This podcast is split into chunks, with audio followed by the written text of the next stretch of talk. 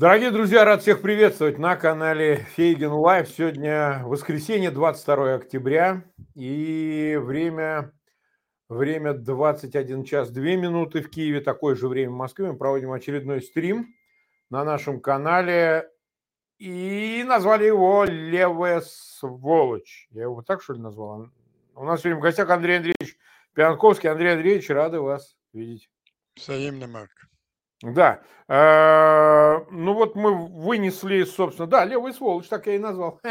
Э, значит, э, вынесли в фон нашего превью фотографию, которая появилась вот буквально накануне. Небезызвестная Грета Тунберг, вот, который так словословили, так ей восхищались, значит, она вот собственно говоря, э, выступил с плакатом в поддержку газа, причем поди разбери там чего там больше.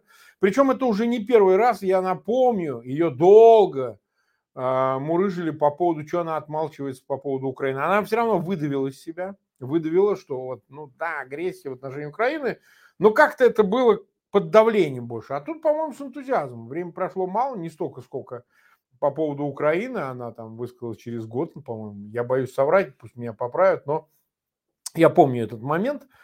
И чего здесь э, является симптоматичного? То, что мы видим э, вся леволиберальная, левая и такая, знаете, э, весьма э, нетрадиционная среда, вот, э, вся выступила консолидирована в поддержку фактически Хамас. Не столько даже палестинского народа, сколько Хамас.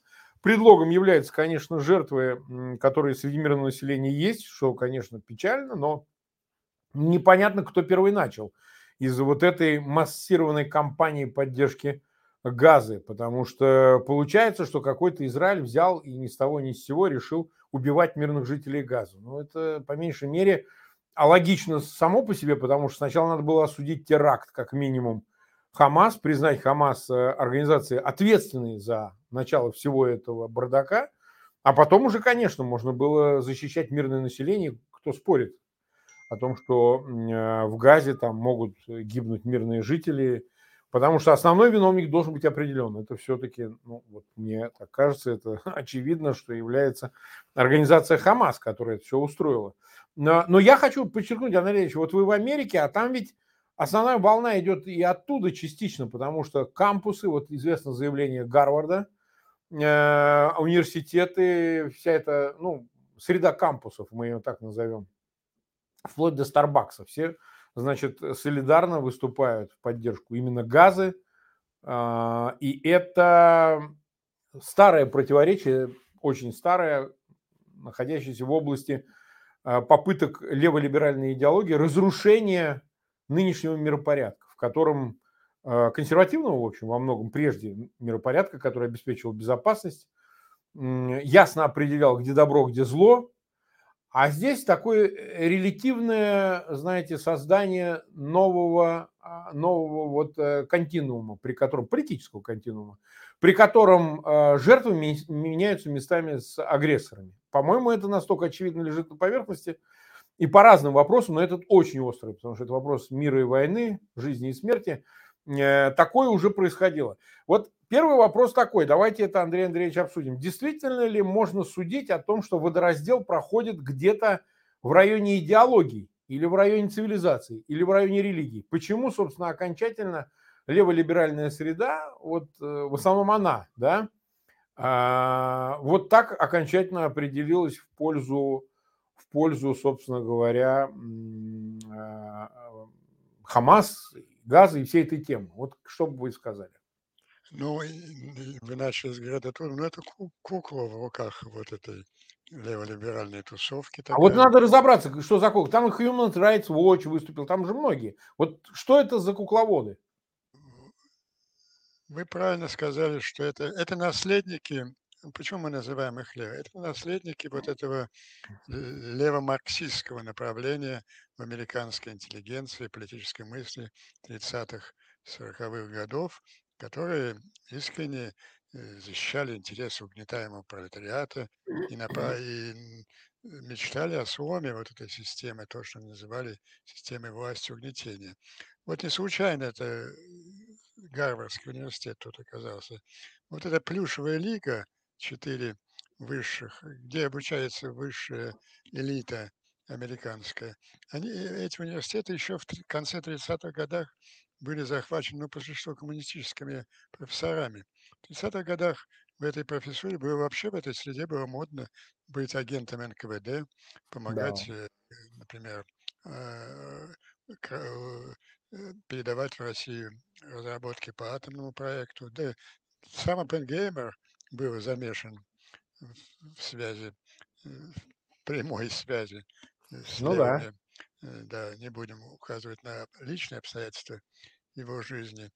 Вот. Ну вот с годами пролетариат-то ушел, они все пролетариат защищали. А пролетариат ушел, пролетариата нет сейчас.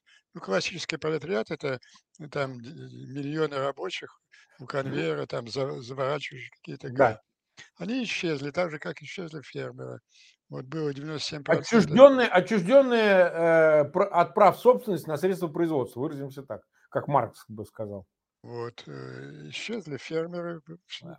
и также исчез пролетариат. Поэтому э, этому среде революционной, как правило, это элита, элиты, вполне обеспеченные э, элиты западные. Им нужно кого-то защищать и от произвола власть имущих. Ну вот набралось целый ряд таких священных коров.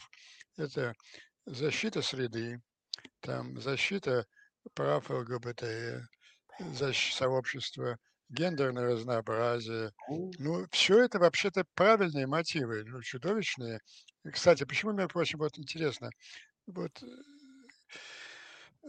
дичайшие противоречия вот в поведении и мировоззрении этой тусовки. Ну вот они, например, яростные защитники прав ЛГБТ, э, ЛГБТ-сообщества. Ну вот, извините, вешают гомосексуалистов в Иране. И сейчас они поддерживают по существу Иран вот в этой войне, которую Иран объявил из, из, Израилю.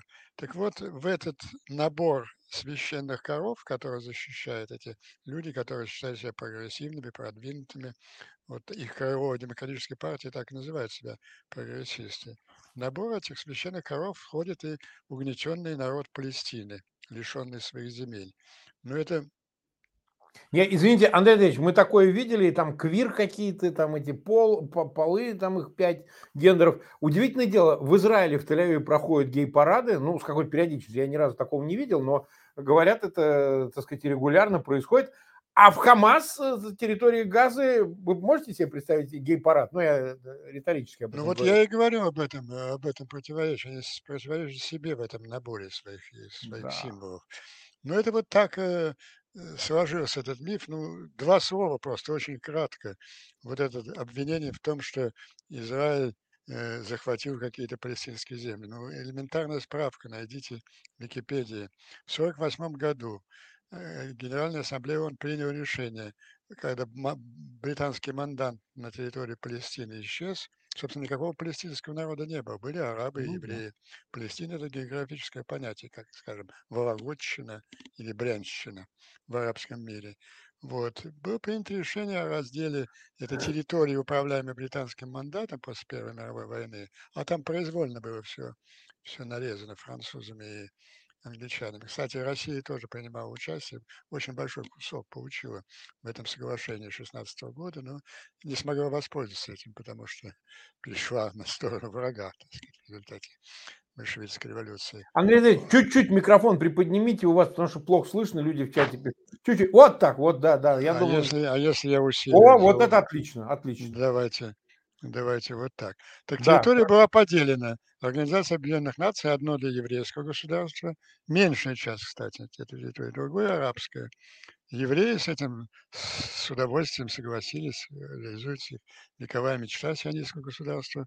А арабы Палестины и все арабские государства, их там было что-то в Объединенных Нациях уже 12 или 15, все не только выступили против, а все направили свои армии на уничтожение этого еврейского государства. Цель была выкинуть этих проклятых евреев в море и, собственно, провозгласить стопроцентно арабское государство на всей территории Палестины. Произошла жесточайшая война.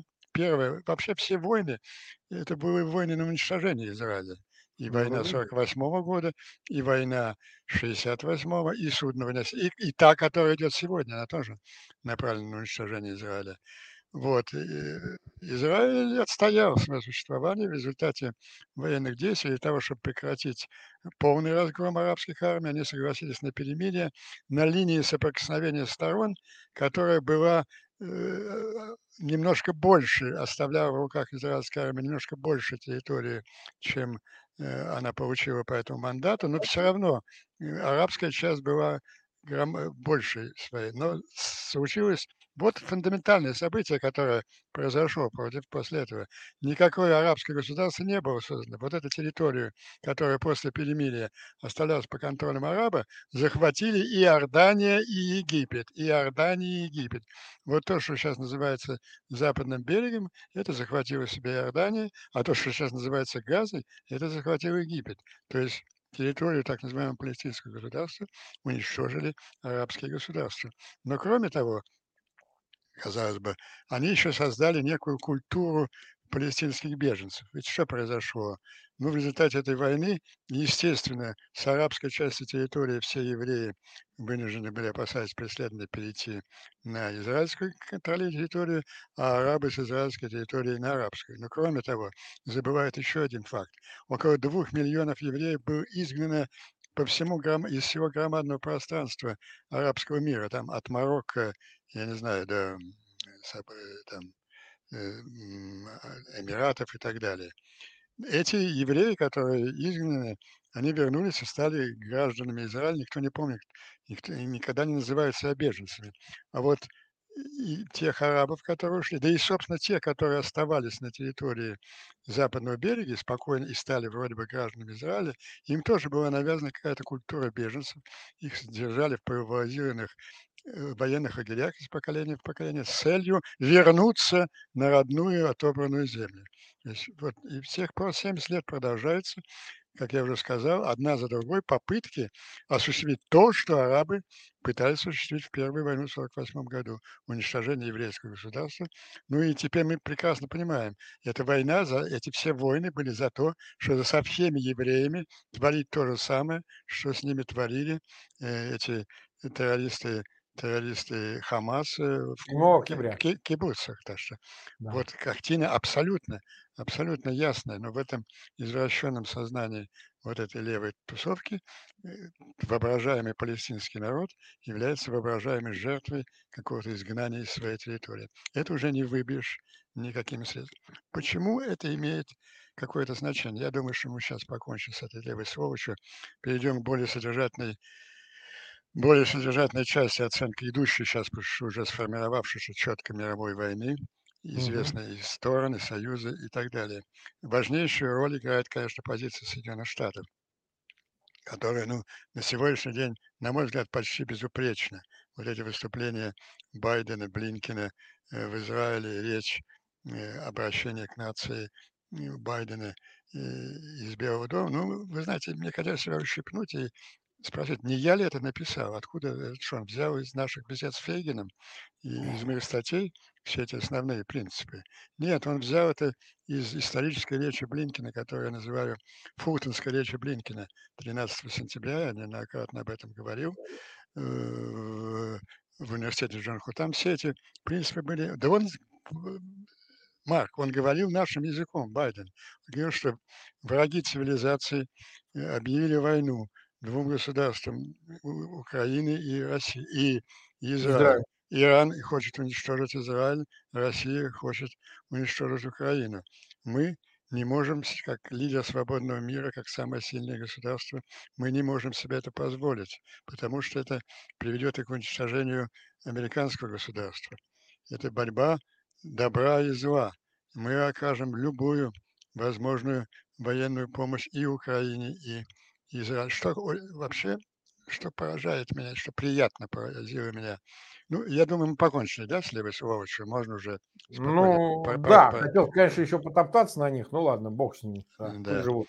да. Э, что меня больше всего приятно поразило, он об Украине говорил больше, чем об Израиле в этой речи.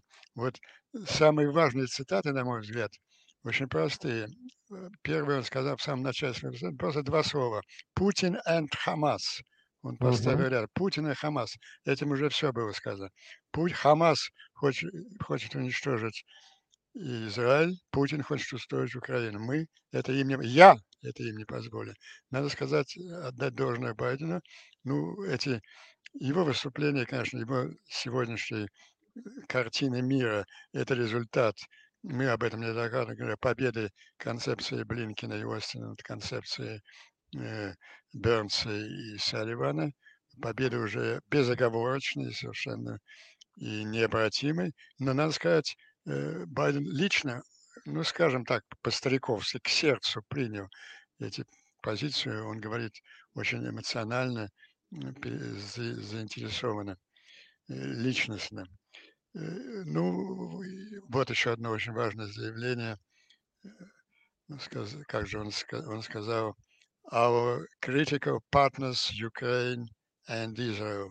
Ну, critical partners в данном контексте приводятся наши главнейшие союзники Израиль и Украина.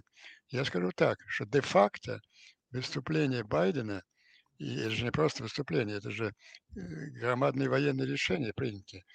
Что касается Израиля, это посылка двух авианосных групп, а это усиление американской группировки сопровождает, происходит каждый день. После двух авианосных групп был послан флагман Средиземного флота. Ну, более того, американцы в Персидском заливе вступили в военные действия, сбивая ракеты хуситов, ну, то есть иранские ракеты, направ, направленные на Израиль. Посланные спец- и сухопутные части граничные, мы видим и спецназ для возможного освобождения заложников. Очень резкие заявления последние два дня министра обороны показывает, что американцы понимают, кто их основной противник. Это Иран. Иран – организатор этого нового основного похода на уничтожение Израиля.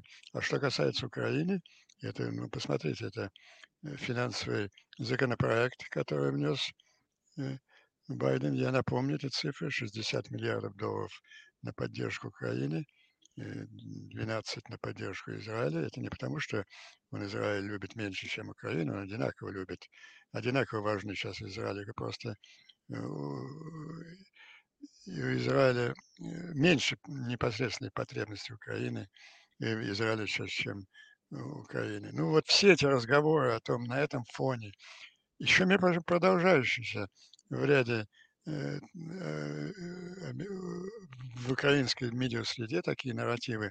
Запад устал, нас могут бросить, нас заставят скоро э, делать какое-то соглашение мирное с русскими территориально. Даже о чем вы говорите?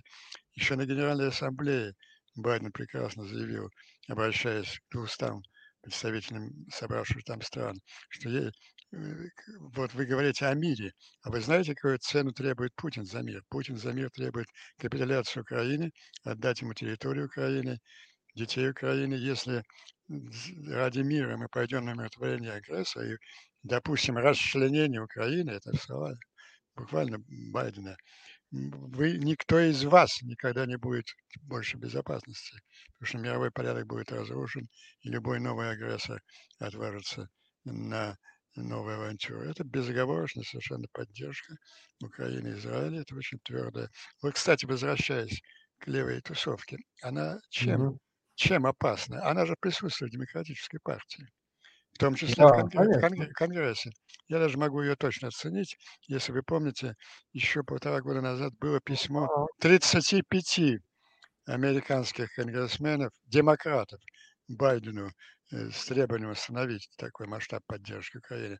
Надо сказать, бунт был подавлен быстро. На следующий день они отобрали, отозвали это, но они никуда не делись. Вот сейчас в этих безумствах антиизраильских участвуют вот эти четыре знаменитые мандавошки, которые занимаются, знаете, там, сквот, они себя называют, ходят э, с плакатами газа и так далее. Но дальше э, я думаю, что это контролируется достаточно твердо, ведь никто из этой левой сволочи, ну, они хотят быть в демократической партии, хотят быть в Конгрессе, ведь они, никто из них еще не голосовал ни разу против помощи Украины. за помощью. Кстати, вот задается вопрос, ну вот Байден, а, а вот Конгресс может не принять. Как он не может не принять, когда в Конгрессе всегда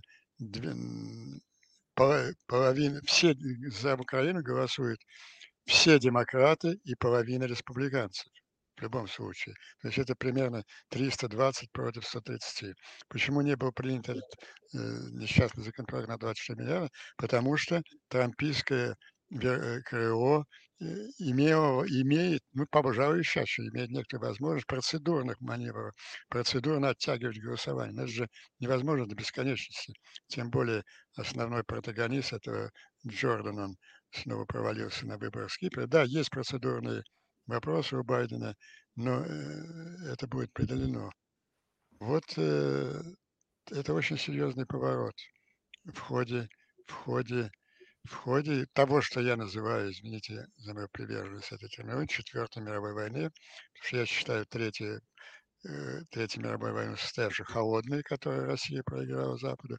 И такая классификация, она делает более явной аналогию Путина с Гитлером как Гитлер развязал Вторую мировую войну, чтобы взять реванш за поражение Германии в Первой, так Путин развязал Третью, Четвертую мировую войну, чтобы взять реванш за поражение, за поражение в Третьей холодной.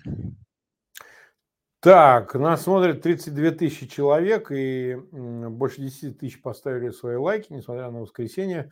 А, просьба большая, ссылки на этот эфир размещайте в своих аккаунтах в социальных сетях, группах, посылайте по мессенджерам – знакомым, друзьям будет очень хорошо, если они тоже посмотрят, тоже в свою очередь распространят ссылки на эфир. Ну и, конечно, подписывайтесь на канал Фейгин Лайв и на канал Андрея Андреевича Пьянковского. В описании к этому видео по имени Андрей Пьянковский вы можете пройти, подписаться, смотреть видео там.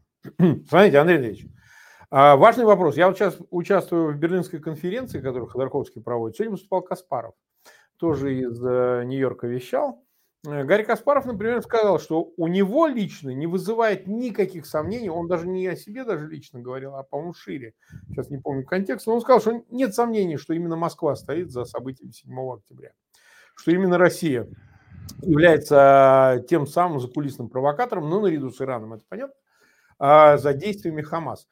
В Америке сейчас, в истеблишменте, в прессе или каких-то иных источниках этот вопрос обсуждается – Является ли общим местом тот факт, что Москва приняла действенное участие в э, этой операции? Я понимаю, что прямых доказательств, может, еще пока и нет, но то, что она выгодоприобретатель от того, что сейчас прямо происходит, ну, по-моему, это вообще очевидно. Они пытаются по максимуму извлечь выгоду. Там Путин заявляет о своих каких-то миротворческих инициативах, откровенно поддерживают, прикрывают Хамас, так сказать, и даже не пытаются осудить события 7 октября, теракт, когда погибли больше тысячи человек.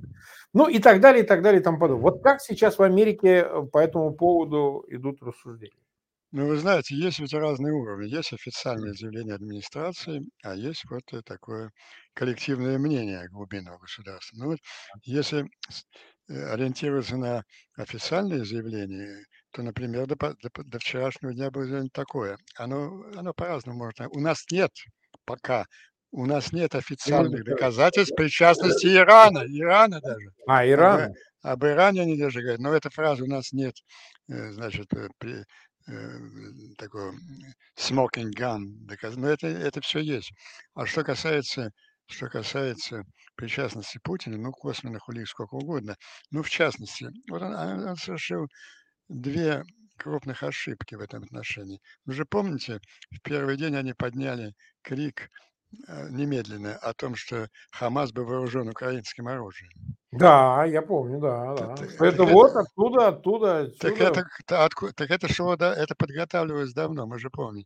Так да. это пока, это показывает, это на мой взгляд. На Ближнем Востоке всплывет оружие, на Ближнем это, Востоке. Это показывает сто процентов доказательство того, что Москва участвовала в подготовке этой операции и внесла дополнительно, попросила иранских товарищей дополнительный креативчик. А давайте мы еще подбросим как бы украинское трофейное оружие, обвиним еще Украину.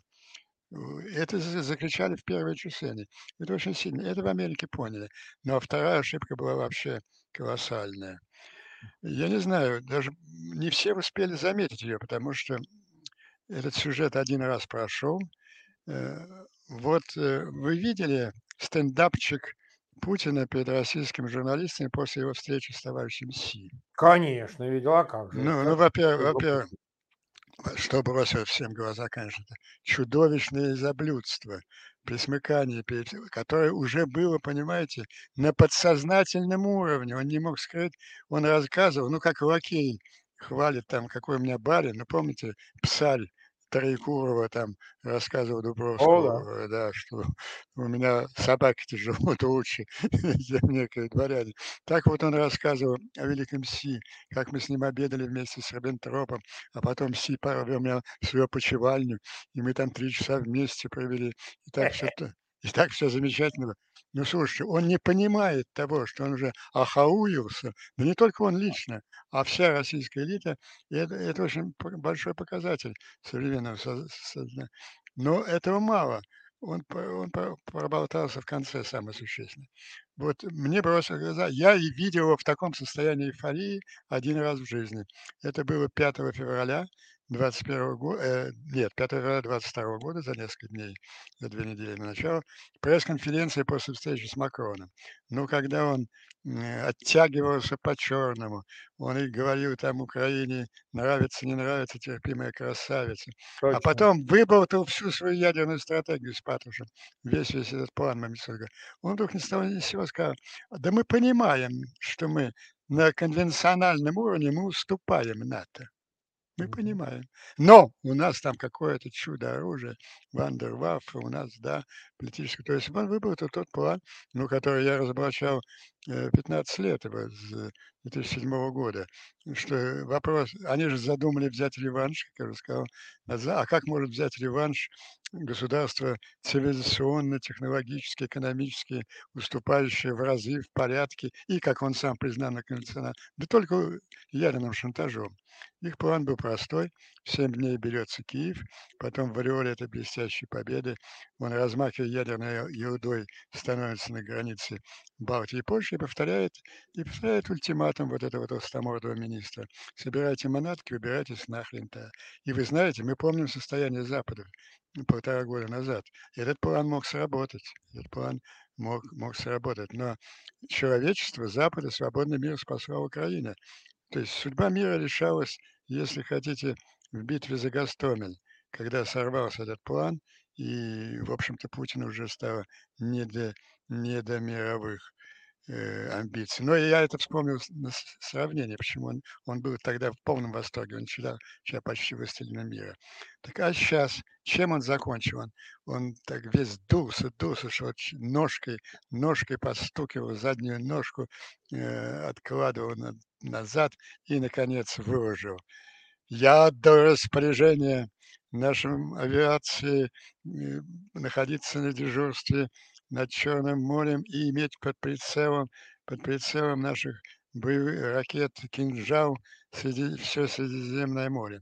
То есть он сказал следующее: "Я буду вот вы послали защищать Израиль авианосцы, я буду своими "Кинжалами" сбивать американские авианосцы". Это услышали в Соединенных Штатах.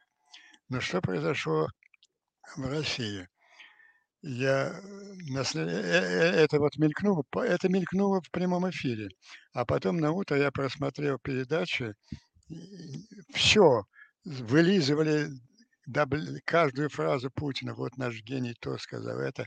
Об этом, о самом главном, что он сказал, что он будет уничтожать российские американские авианосцы российскими "Кинжалами", никто не сказал. На эту тему заговорил Ходоренок. Ходоренок!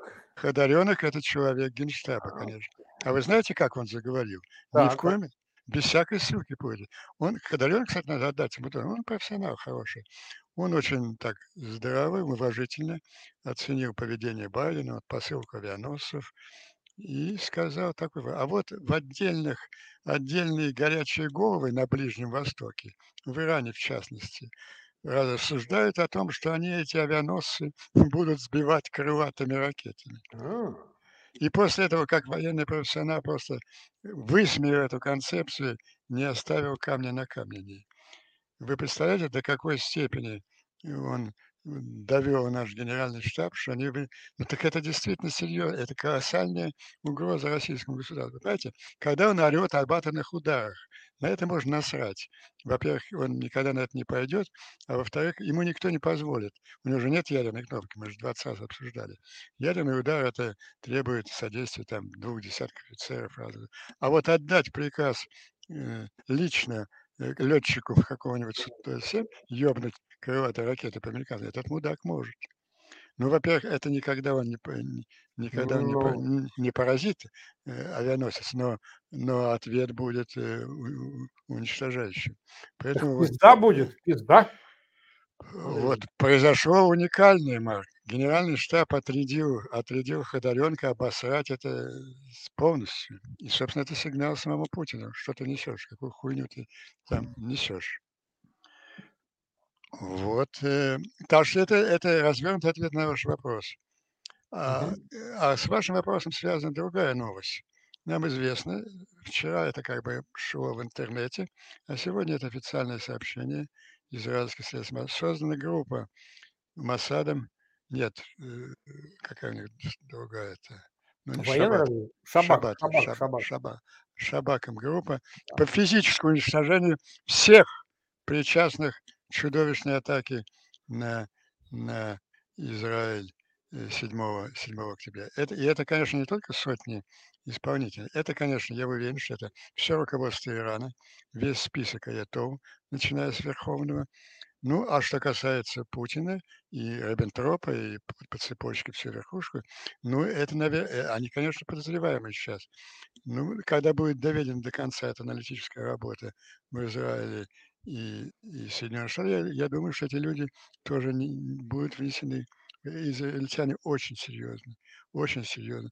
Вы, вы, понимаете, в мире вот эта самая левая сволочь, которая там беснуется, они не могут понять, что, слушайте, Израиль маленькая страна, маленькая страна, убитая, зверски, зверски, чудовищно убитая. Там людей насиловали, жгли, разрывали младенцев.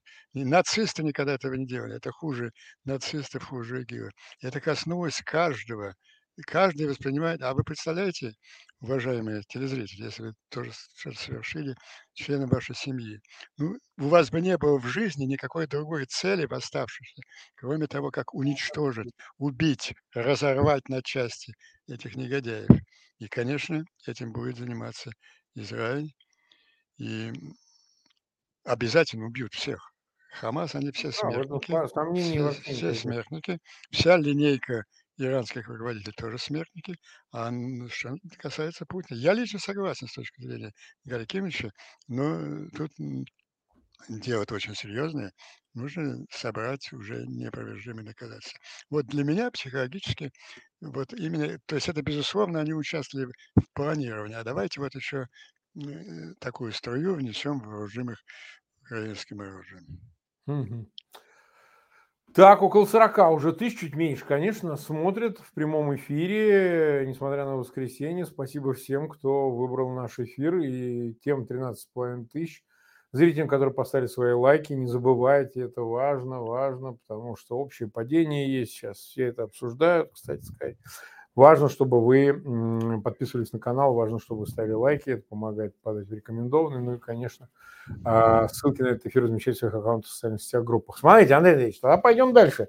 А, есть новое нечто, то, что мы ожидали, много раз обсуждали, говорили и так далее. Это изменение позиции и Израиля по отношению к Москве, к Путину в контексте войны в Украине долгожданные идут и подспудные, где-то прямые, где-то косвенные заявления о том, что разберемся с Хамасом, поможем Украине. Причем это уже заявляют депутаты парламента, не просто так, Кнеста израильского. Об этом офицеры, солдаты Цахал заявляют, передают привет. Я видел много уже таких видео э, офицерам-солдатам вооруженных сил Украины. Вообще, как бы, все, кто поссорился с евреями в таком масштабе, они все плохо закончили, кстати сказать. Вот все до единого. Кто пошли по этой кривой линейке, они, в общем, оказались либо в пизде, либо в могиле. Поэтому с этой... Ну, один ярчайший пример – это Иосиф Виссарионович Сталин. В том числе. Ему, Дело... ему, ему, ему очень многое сходилось в очень О много. да, о да. До знаменитой статьи о врачах-убийцах 9 Врачах января 53 года. Ну Это да, товарищ Сталин спит, товарищ Сталин спит, товарищ Сталин спит. Ну и врачи спаслись, потому что Берия их тут же отпустил, но суть не в этом. А, значит, э, мы примеров тому много знаем, и, а, чё уж скрывать, э, еврейство- это не главная сила в мире, безусловно, но важная сила в мире. Путин сознательно пошел на этот прямой такой исторический конфликт с, э, еврейством, я бы так сказал. Потому что, ну, конечно, ли на еврейство лич на лич на личный конфликт. На личный конфликт, При причем до последнего времени считалось, что Что он типа раз симпатизант, что он евреев вроде как поглаживает. Ну, об этом, и свидетельствует его биография, роль, которую играл Анатолий Соломонович Рохлин, тренер Да, по самбо, который его из из абсолютного чмо подзаборного вытащил на уровень такого крепкого пацана. Э, Аркаша Ротенберг, который помогал ему в этой секции, ну и был вознагражден, стал самым богатым человеком в мире. Всё время казалось, что, ну, понимаете, э, да, злодей чудовищный, но для того, чтобы злодей был выпуклой фигурой, ну, в хорошем романе у него должна быть одна какая-то положительная черта. Вот Да. казалось, что что положительная черта у На него не контракте. было у него не было личного антисемитизма. Это Да. сказывалось в том, что, например, вот в отношениях с Израилем всегда позиция МИДа и Министерства обороны была более, конечно, антисемитской, чем вот во всех этих Нетаньяху же пытался на этом играть. Помните, Нетаньяху еще даже, ну, это, конечно, позорный совершенно его шаг, сковородкой по Красной площади Да, ходил. да, бессмертный Да. полк. Да, с бессмертным полком. Ну, он и хотел играть, он объяснял, что я а поэтому я получил у него возможность ударять по иранским объектам в Сирии, не сталкиваясь с ними, да. Нет, так там А а даже шире звучало. Андрей Андреевич, говорилось о том, что мы поддерживаем с Москвой эти отношения, да, э, тесные, для того, чтобы не допустить, чтобы даже тот же ХАМАС, э, те же сирийские, там, другие, контролируемые Ираном, Хезболла и так далее, не, а, нарушали безопасность, э, Да-да. Израиля. Ну, это логичная позиция была. Да. Так, так я вот больше вам скажу. Она так вот эта позиция Путина, такая как бы примиренческая, она бесила МИД и Министерство обороны. После каждого такого удара люксембургской авиации или какой, я не знаю, там, Лихтенштейна по объектам в Сирии, с с возмущением выступали наше Министерство обороны, а Путин это как-то гасил. И вдруг такой срыв оголтелый совершенно. Ну, началось это, прочим, еще до. Например, Да-да-да. э, Мош Моше Израиль Чубайс один стоит. Нет, так, а, началось это с Зеленского, потому что как так президент Украины Зеленский еврей, который, значит, расколошматил вторую армию мира и, что называется, значит, дал всраться. И это, конечно, сильно поспособствовало вот этой волне антисемитизма. Ну вот, при том, что, конечно, Зеленский, конечно, в первую очередь украинец, кто он там этнически, это второй вопрос, но это, безусловно, возбудило, вот это подняло с самого низа их вот эти каловые массы до уровня горла, потому что, ну как так, евреи тут нам, вот тут то да сё. Вы знаете, ну, это настолько стало необычно, что есть одна даже такая экзотическая теория, довольно остроумная.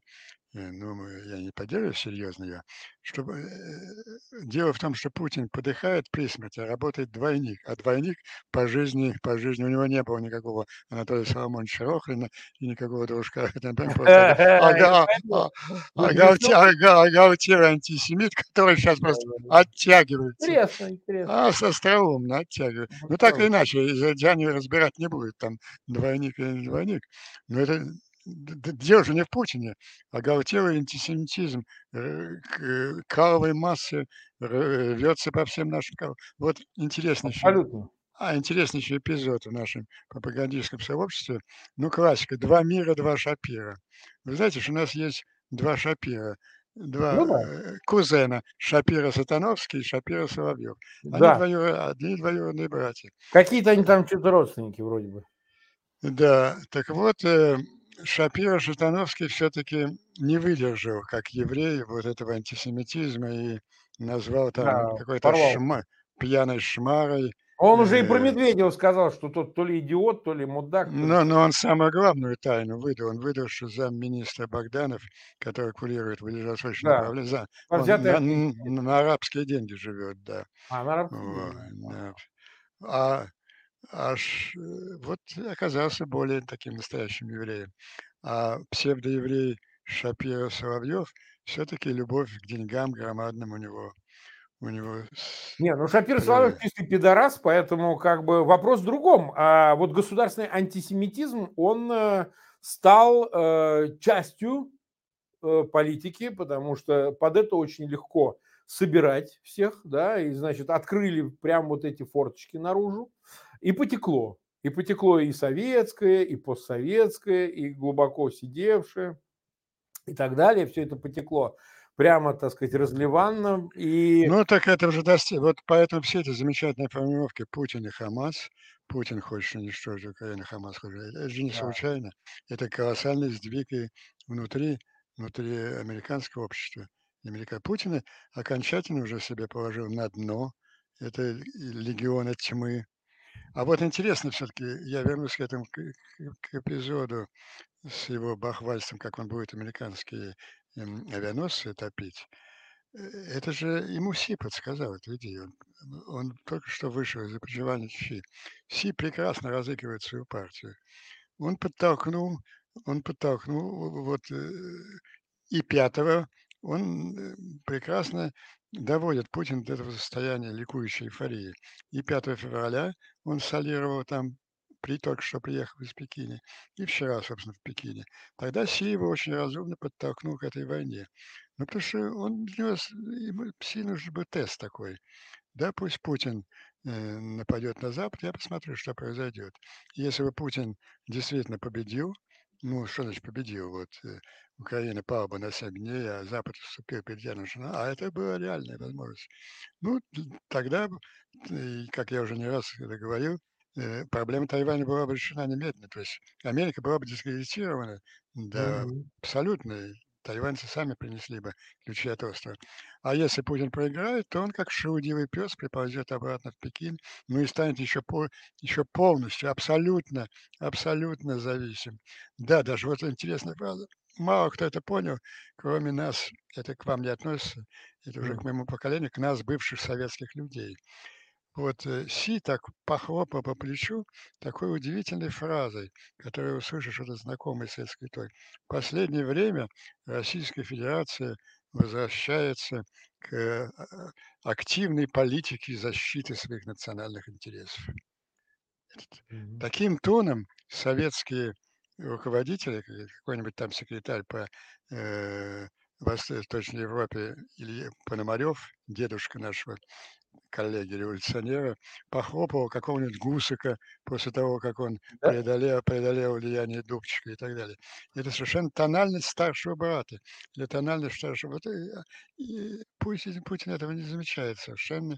Ну, это полностью уже под Китаем. Так вот, э, Си решил подтолкнуть его еще ко второму эксперименту. А пусть бахнет. Посмотрим, что для чего Си нужно все аналитики военные считают, что основной, основной сценарий такой большой фундаментальной войны, если до нее дойдет в Тихом океане, это борьба авианосцев э, с, с китайскими крылатыми ракетами, которые будут пытаться их уничтожать. Ну вот все решил такой маленький компьютер, живой, живой экспериментик поставить. Ну, ну-ка, давай-ка трахни по ним, посмотрим, что получится. Так, так, мы э, около 45 минут в эфире у нас еще есть время, давайте да, вернемся к Украине, потому что это очень важно, какими могут быть последствия для Украины, идущей там войны. А, в том случае, в двух вариантах. Если, смотрите, наземная операция все-таки не случится, во что я не верю, но, слушайте, мы в такой вариативной системе находимся, что давайте и это обсудим тоже. Андрей Андреевич вдруг удержит за руки, за ноги Израиль, не надо этого делать, тем более есть инструмент, это заложники – Израиль очень чувствительно относится к заложникам. Понятно, что идет чистый шантаж. Мы их всех убьем, не вздумайте начинать наземную операцию. И второй вариант, если Израиль все-таки проведет эту операцию, убьет весь Хамас, э, однозначно, с моей точки зрения, раз уж будет этот вопрос решен с Хамас, то достанется Ирану, по Ирану будет нанесен ракетный удар, мне так кажется, потому что, ну, больше допустить. Э, а что, если завтра ядерная бомба появится у Ирана? Что тогда? Э, почему, почему все об этом забыли? Да. 15 лет об этом говорили, а сейчас, когда реально эта угроза, это забыли. А, а Пентагон несколько недель назад, помните, дал оценку? Э, Иран находится в двух неделях от ядерной боеголовки. Да, я помню это. Да, пороговый статус уже однозначно. Но, во всяком случае, Украине-то это должно помочь. Удар по Ирану, э, начало конфронтации с Москвой, пусть тайное, пусть не обязательно публичное, но э, у Израиля и у его, э, так сказать, союзников, у его друзей, у него масса возможностей для того, чтобы создать невероятных проблем в Москве. Невероятных проблем в Москве. Да? То есть это масштаб может быть просто вот люди начинают, а что Израиль будет делать? Там оружие ему самому нужно. Вы недооцениваете Израиль, его разведсообщество. Они могут сделать так больно кому-то, да, по, по самые, что называется, гланды больные будет. Вот, конкретным людям. Где-нибудь, знаете, в Париже или же в Лондоне сделают так больно, что визг будет до самого, так сказать, э, Кремля слышен. Вот. Это все очень по-израильски сделать вот именно так, что ты, дружок, вот тут у нас, вот, ну мы тебе вот так. А, вот все-таки как спрогнозировать, как, что и что может помочь Украине вот, в обозримом? Я, я вот считаю, что Украине уже помогло все по полной программе. А. В выступлениях Байдена, Блинкина, в выступлениях израильских руководителей, в принятых решениях э, Запад четко сформулировал существующее положение дел в мире. Идет война, мировая война между легионом тьмы, это Иран, Россия и пока так несколько пассивно стоящий за ними Китай, и угу. Свободными государствами, защищающимися Соединенными Штатами и двумя героическими союзниками и Украины и, и Израилем, которые, еще раз повторю, э, что они уже поставлены на одну доску в американском военном сознании, фактически, не факты, Украина получила вот этот статус Main Non-NATO Ally of United States. Mm-hmm. Когда, Байден, когда Байден сказал, что наши два важнейших партнера Израиль. А что такое этот статус? Это, это э, поставки вооружения, поддержка, это все, кроме солдат. Солдат американцы не собираются посылать ни в Украину, ни в Израиль. Ну, э, им этого не нужно, ну, кроме там, возможно, операции по освобождению наложников. Огневая мощь, э, огневая мощь э, двух авианосных соединений – это больше. Украина уже в высшей лиге государств-победителей Четвертой мировой войны и будет пользоваться всеми привилегиями от этого. Поэтому раз закончить эту болтовню вялую в украинской медиа на нас, это смешно сейчас говорить, на нас, к нам придут и нам, и, нам будут уговаривать, уговаривать перемирие. Приходили, приходили э, уговаривать и Бернс, и Селливан оба приезжали, мы даже знаем дату. Но это было все до Израиля, это вот все было до та, истории 7 октября. Так, как, так вот, какая основная концепция была у Бернса и и, э, и Селивна, и почему они проиграли. Это же концепция, мы теперь знаем точно, мы знаем все, у нас есть записи переговоров, посланными в Москву Тома Грэма. Том Грэм говорил ближайшим соратникам Путина и советникам, нам нужна сильная Россия, способная проецировать стабильность вдоль всей своей периферии. А как это звучит сегодня? А это звучит, нам нужна сильная Россия, которая может своими Э, крылатыми ракетами уничтожать наши авианосцы. Вот как звучит сегодня концепция Бернса и поэтому они необратимо потерпели абсолютное, абсолютное, абсолютное поражение. Теперь об Израиле, значит. Да. Вот. У меня есть э, своя концепция по этому вопросу. Э, такие скромные советы постороннего связанные. Ну, во-первых, вот все упреки израильтянам, что медлят с, э, с наземной операцией, но они абсолютно аморальны. Они чувствуют страшнейшую ситуацию. Если, ну, самое простое было плюнуть бы на судьбу 200 заложников. Вот э, в аналогичной ситуации, я помню, э, американцы говорили так, это не hostages, это, это уже casualties, это не заложники, это уже, это уже жертвы. Можем сказать, что они все равно погибнут и не, не связывать свои военные планы судьбой заложников. Видимо, Израиль пытается какие-то э, максимальные пути использовать для Ну да. заложников, хотя я боюсь, что это почти безнадежно, и мы же имеем дело с абсолютными негодяями, циниками, короче, Да, животными. абсолютно. Причем я вот, кстати, не слышу вот этой левой сволочи призывов Хамас немедленно отпустить заложников. Вы хотите Ну, х- воевать, ну, воюйте. Ну Сука, хотя бы, ну А, хотя а бы, отпустите заложников. Пусть левые б- прикрикнут э, Хамасу, призовут отпустить ну, заложников. ну, ну Молодец. хотя бы с этого начать. Теперь Да, да. Э, Поэтому не нам обсуждать сейчас действия Израиля. Но, значит, безусловно, мы с вами согласились уже, просто чисто человеческая аналогия, что это, если это совершили с нашими родственниками, то единственная цель нашей жизни отомстить, это, конечно. Поэтому, и это подчеркивается последним решением э, Шабака, что все эти люди умрут в очень большом количестве. Все, имевшие отношение э, к этому походу, все эти там готовил, планировал, снабдал, Мгм. конфеты раздавал после этой операции все, включая руководителей иранских и, возможно, если их причастность будет доказана, я думаю, что будет доказано, это так. Но эта цель, благородная и святая, не должна закрывать нам общую перспективу, что, в общем-то, этот Хамас – это говно. Это одни из основных враг, враг Израиля – это Иран, который организовывает все это исламское движение. И вторая, гораздо более мощная организация – это Хазбалла того же Ирака, который навис сейчас Мгм. Э, Значит, как обстоит ситуация? Вот стандартная. Стандартная ситуация выглядит так, что, ну, план-то был, план был многоходовый. Вот это, почему не оказалось войск на территории э, южной, э, южной территории Израиля? Потому что д- два-три месяца шло же нарастание террористической деятельности на так называемом западном берегу Иудеи, Самарии.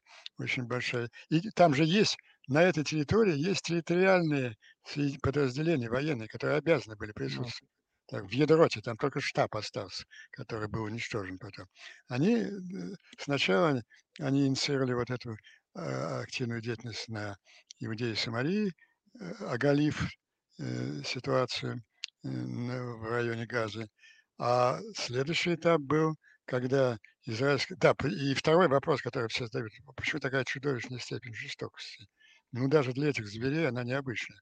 Э, Ну, напрашивается, очевидно, что она была задана, задана организаторами и иранскими, возможно, российскими, для того, чтобы вот это сделать ситуацию абсолютно стопроцентной. Нет для, нет для Израиля другого ответа, как физическое уничтожение всех причастных к этой операции. И значит, расчет был такой.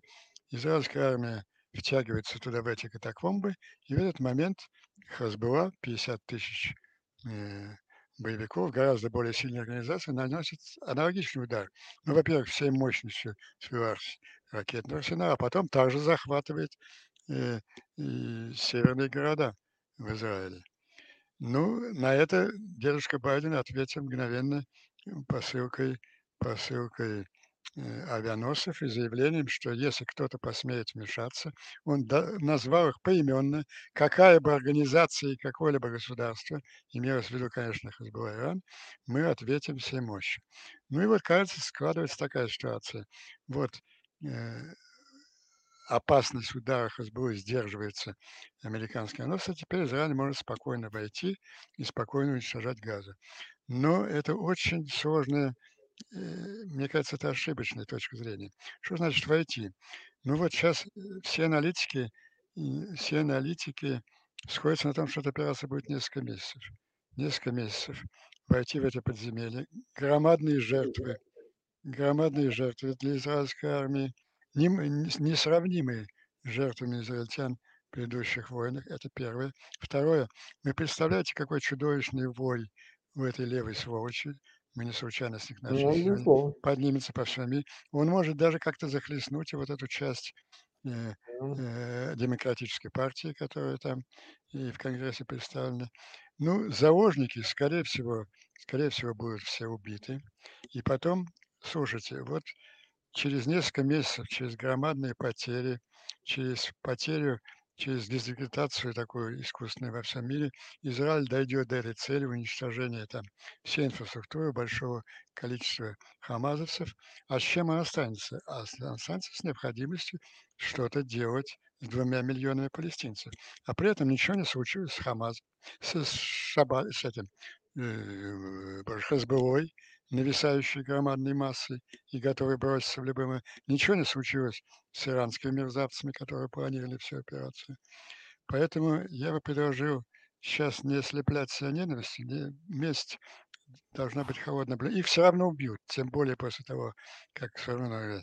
Сейчас, мне кажется, шагом, который мгновенно изменил бы дая Израилю возможность прихватить политическую, психологическую военную отсылу, это испепеляющий удар союзников американских авианосных соединений авиации, авиации Израиля по Хазбеле, уничтожающий всю ее структуру в течение нескольких дней. А после этого то, о чем вы справедливо говорите. Во-первых, это само по себе важное дело, а во-вторых, необходимо, давно ясно, что Израиль давно собирается провести в одиночку он даже собирался угу. и готов это сделать, операцию по уничтожению ядерного потенциала Ирана. Важным сдерживающим фактором была, и Иран это не скрывал, они э, это озвучивали открыто, что если Израиль на это пойдет, были 5000 ракет Хазбулы немедленно бросятся на, на все города Израиля. Вот это первое мгновенное э, уничтожение Хазбулы делает Израиль, Иран беззащитный против этой угрозы. И, но в новых сложившихся обстоятельствах эта операция, которую Израиль мог бы сделать один, должна быть, конечно, совместной американской, потому что резко расширяется список целей. Не только нужно уничтожить объекты всей ядерного проекта, нужно уничтожить и всю верхушку, и всю верхушку э, иранской иксир, и руководство, и духовенство, а это всех по списку, начиная, начиная с Верховного. И вот, а эта операция приведет к, к исчезновению иранского режима. Я вам скажу почему. Ну, во-первых, во-первых, э, их власть, э, безусловно, такая десимация, десимация правящей верхушки, она э, вызовет состояние хаоса в стране, которая немедленно воспользуется абсолютно, казалось бы, посторонние игроки, это турецкая азербайджанская армия, которая немедленно возьмет под свою защиту 40, 40% Ирана, азербайджанцы, которые чувствуют себя ущемленными в Иране, да более того, э, периодически их выступления подавляются. В Иране против режима, во-первых, 50% населения женщины, ничего хорошего этот режим женщинам не представляет, это представляет их рабынь. И 40% населения это составляет азербайджанцы. То есть эта операция, кроме решения справедливой цели наказания негодяев и ликвидации ядерного проекта, безусловно, приведет и падение этого режима. Так после того, как будет уничтожен Хазбалла и Иран, ну, этих можно будет хамазовских крыс можно будет брать тепленькими. И представляете уровень их сопротивления, когда они часть вот этого громадного иранского интернационала и уровень сопротивления после того, как их покровители, кураторы, вдохновители уничтожены. Мне кажется, нужна некая перестановочка ходов. Сначала уничтожается Хезболла, потом иранская политическая структура, а, а крыс Хамаса просто добьем уже последними. Ну что ж, Андрей Андреевич, мы ровно час были в эфире, естественно, всего не обсудишь. Мы оставим себе на следующей неделе, будем следить за развитием событий. Нас смотрят почти 44 тысячи зрителей прямо сейчас в прямом эфире. А, больше 19 тысяч поставили лайки. Спасибо вам, друзья, что вы в воскресенье были с нами. Не забывайте подписываться на канал Фейгин Live, на канал Андрея Андреевича Пианковского. В описании к этому видео по имени Андрей Пианковский вы можете найти этот канал и смотреть видео и там тоже. Ну и благодарим Андрея Андреевича. Спасибо, что пришли к нам. Э, надеемся, что на следующей неделе снова вернемся к разговорам. Выздоравливайте, не болейте, Андрей Андреевич. Ну и всем зрителям тоже благодарим. Желаем всего хорошего. Спасибо. Слава Украине, слава Израилю, слава Соединенным Штатам Америки.